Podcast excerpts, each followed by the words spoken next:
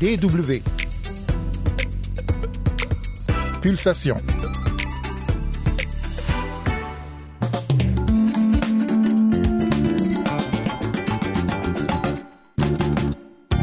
Nadia Wamuyu est l'une des artistes peintres reconnues au Kenya, mais vraisemblablement la seule à être malentendante, quasiment sourde.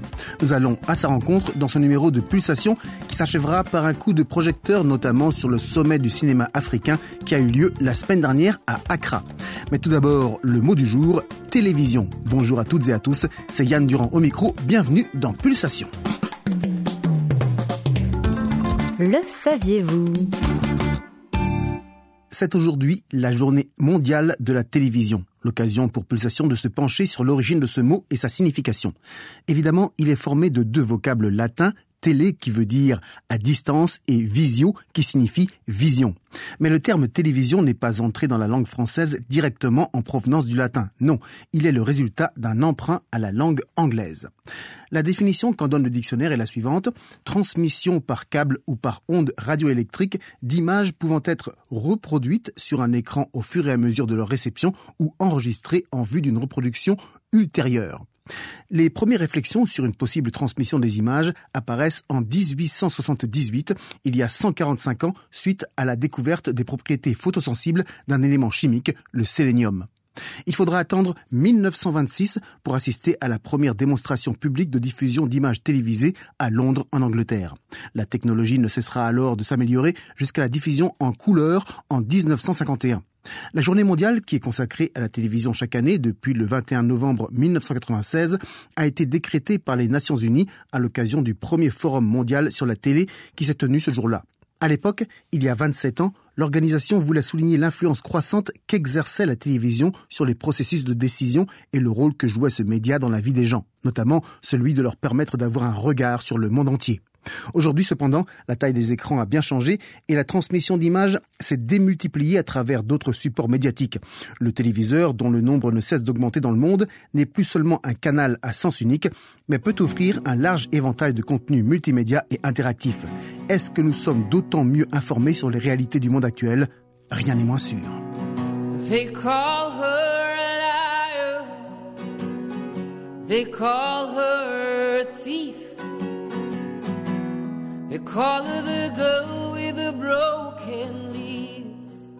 Pour illustrer le mot du jour, voici Television Girl de l'auteur-compositeur-interprète kényan à la voix d'or, J.S. Ondara, qui très jeune est parti aux États-Unis pour tenter sa chance dans la musique folk, avec succès.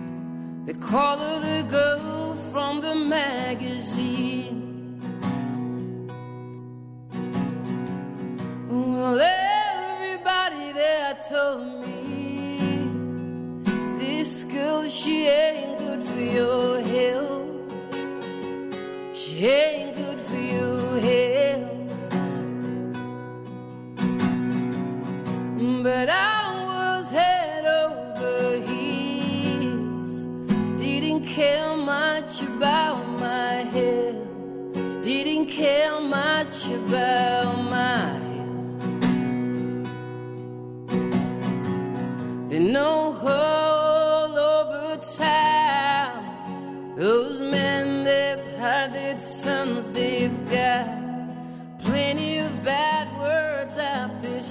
Écoutez la DW, c'est Pulsation, le magazine Jeunes et Culture.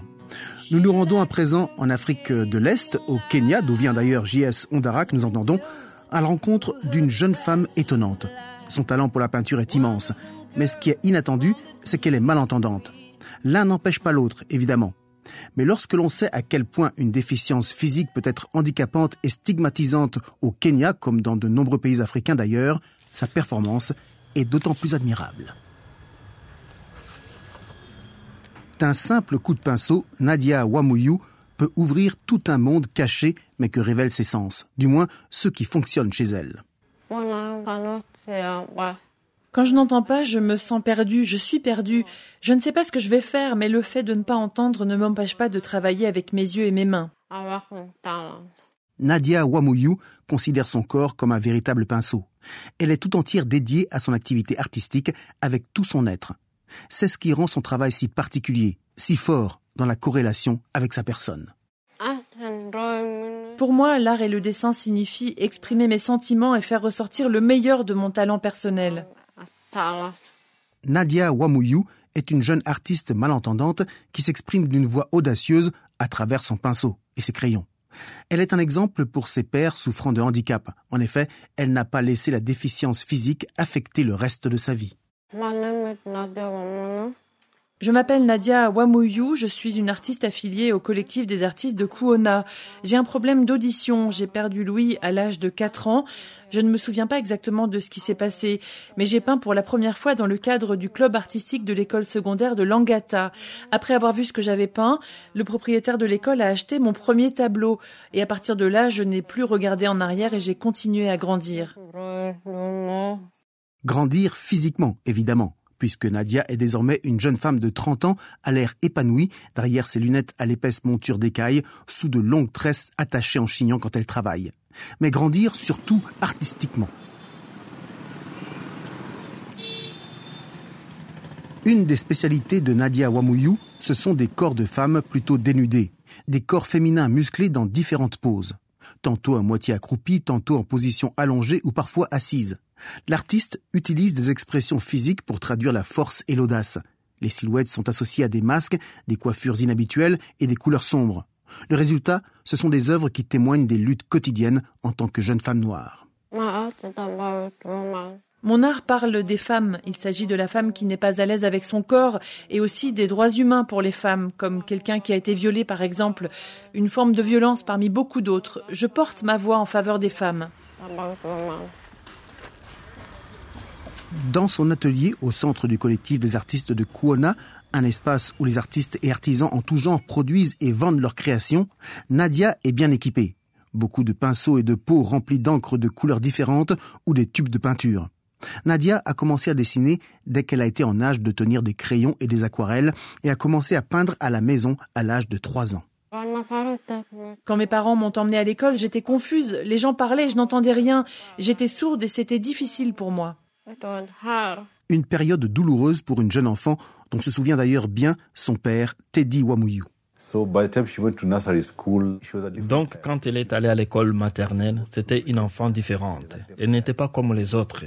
En fait, la plupart des écoles l'ont rejetée en tant qu'enfant sourde. Mais rien ne l'a arrêtée. Et comme vous pouvez le voir, elle a développé son propre style.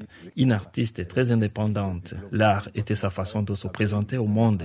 C'était sa façon de s'exprimer en tant que personne capable de faire quelque chose. On estime à 600 000 le nombre de personnes sourdes au Kenya, dont 340 000 parlent un ou plusieurs dialectes de la langue des signes kenyane dans les 42 groupes ethniques du pays. De nombreux sourds et malentendants kenyans sont confrontés à des difficultés et sont exclus de l'accès à une éducation et à des soins de santé de qualité et ne sont jamais en mesure d'atteindre leur plein potentiel. Nadia, elle, s'en sort, même si certaines situations restent compliquées. Mon grand défi, c'est la conversation avec les clients. Quand ils viennent au studio, je ne peux pas les entendre correctement, je dois le leur dire. J'opte donc pour lire sur leurs lèvres. Et puis, je suis allée à l'auto-école, mais je ne comprenais pas du tout ce que disait le professeur. Alors c'est mon père qui m'a appris le reste. Pour ce qui concerne le quotidien, comme les courses par exemple, je me débrouille toute seule. Les sorties, ce n'est pas mon truc, c'est trop bruyant pour moi. En tout cas, et contre toute attente, Nadia est devenue l'une des plus grandes artistes peintres du Kenya.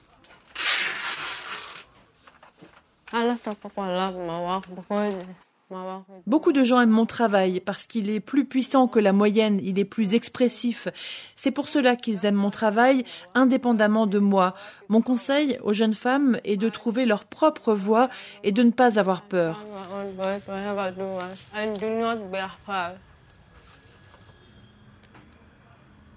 L'expression artistique de Nadia montre que la résilience face à l'adversité peut parfois déboucher sur une créativité et des compétences extraordinaires.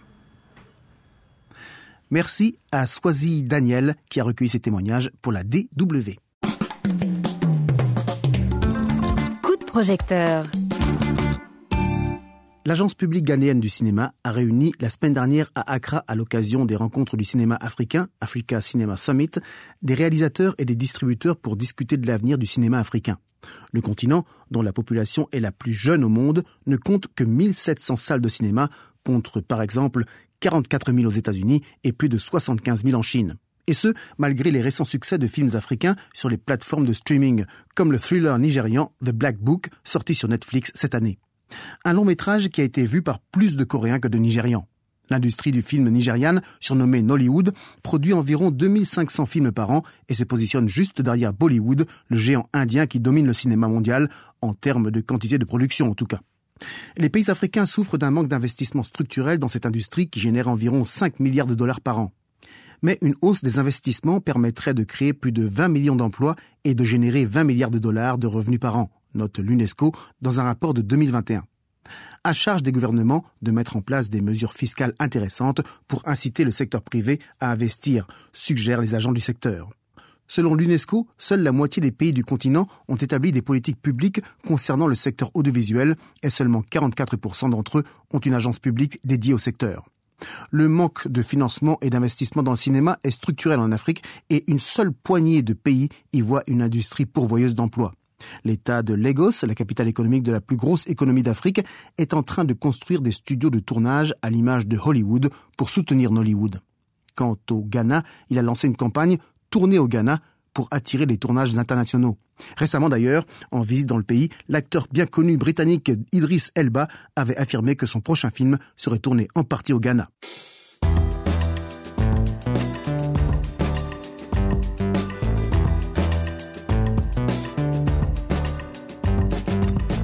Se quitte en compagnie de l'artiste africaine qui allie parfaitement cinéma et musique puisqu'elle est à la fois chanteuse et actrice, la malienne Fatoumata Diawara dans Nsera.